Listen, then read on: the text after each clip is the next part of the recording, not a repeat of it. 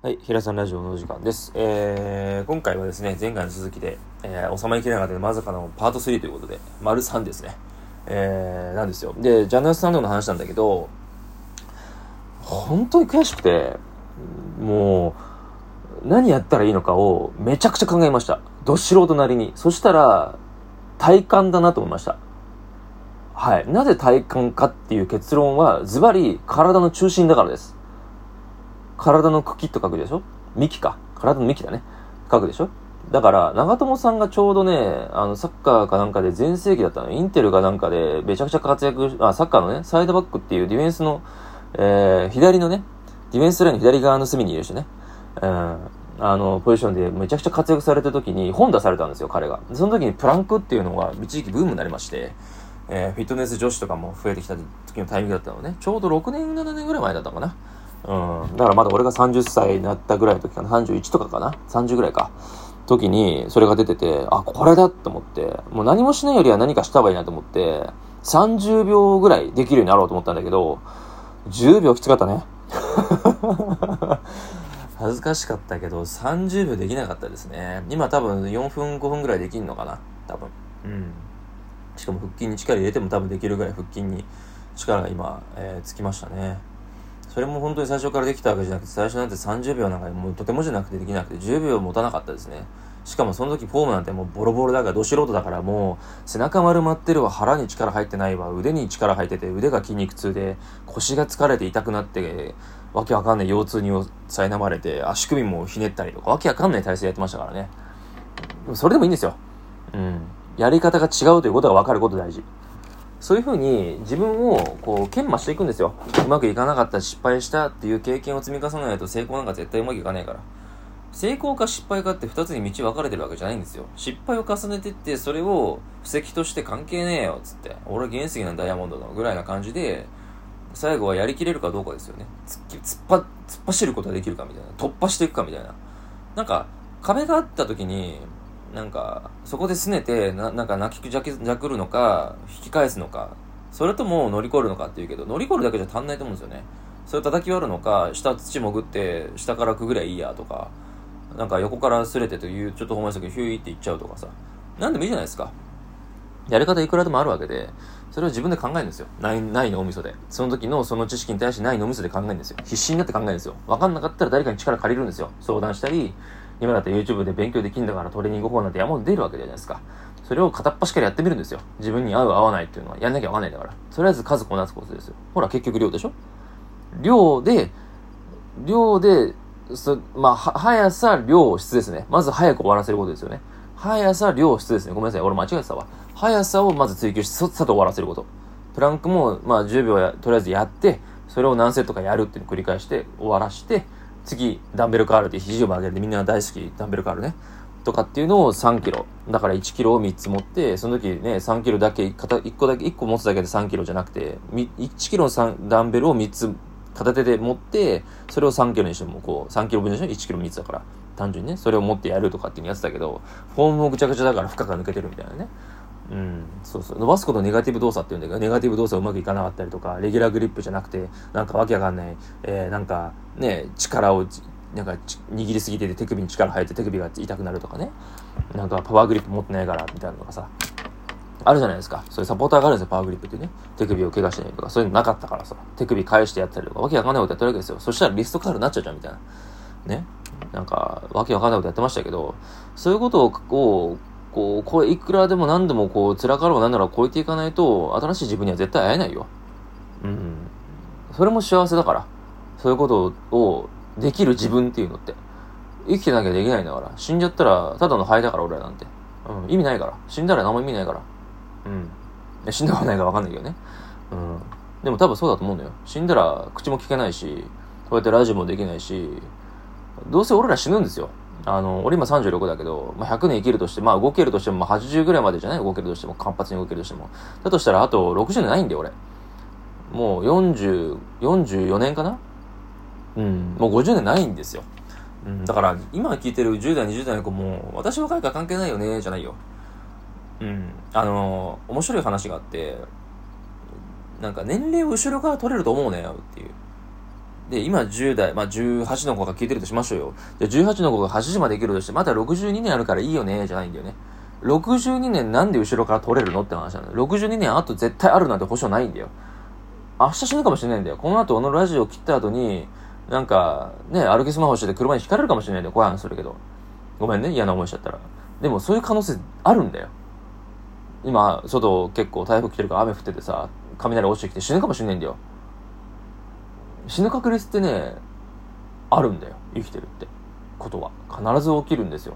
必ず人間は生きとし生きるもの死ぬんですよ。仏教の言葉の中に初老病死っていう言葉のね、死苦って言うんだけど、4つの苦しみって書って死苦って言うんだけど、生きることと、老いることと、病にかかることと死ぬことっていうことは絶対逃れられない死苦っていう苦労なのよ。これは逃れられない。絶対逃れられないことなの。人としてある以上、生命としてある以上、存在している以上は、この世にいる以上は絶対それは拭いされないの。間違いなく。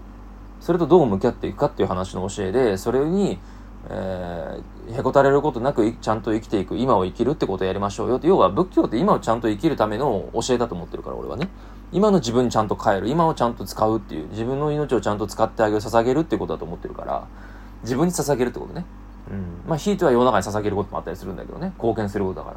うん。だから、あの、生きてること以上に大事なことないよって思ってる以上に深いし、俺のことを思ってることなんてまだまだ浅いからね。俺仏教徒でもないからさ。俺、修行僧でもないからさ。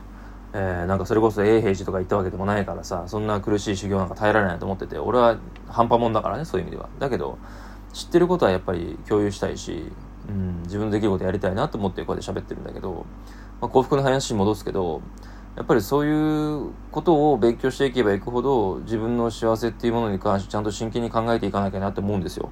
せっかく生きてるし生かされてるし、今お盆の時期だから余計にそういうのと繋がってる感覚が俺はあるのね。スピリチュアルなとこあるからね。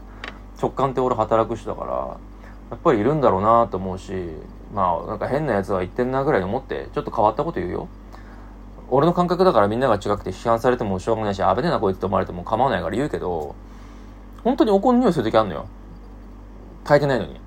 で、耳鳴りがしたりするのね。右がピーンってなったりとか。そうやってなんかこう、新しいことをやっていくのによっていいことになっていく予兆があったり、そういう人が、しぐれ様いるみたいなね、教えがあったりするっていう風な感覚、俺なんとなくわかるのよ。あのー、ね、感受性豊かすぎて、ちょっと分かっちゃったりするのね。この人となんか初対面な感じしないなって思う人とやっぱ仲良くなったりとか、この人なんか嫌な感じするなと思ったらちょっとやっぱり合わなかったみたいな人山ほどいるのね。その直感が働きやすい人だからやっぱり疲れやすくて繊細だったりするので、こんなに声が低くて、なんかこわもてな面してるけど、こわもてな面うん、まあいいや。うん、まあラジオだかわかんねえか。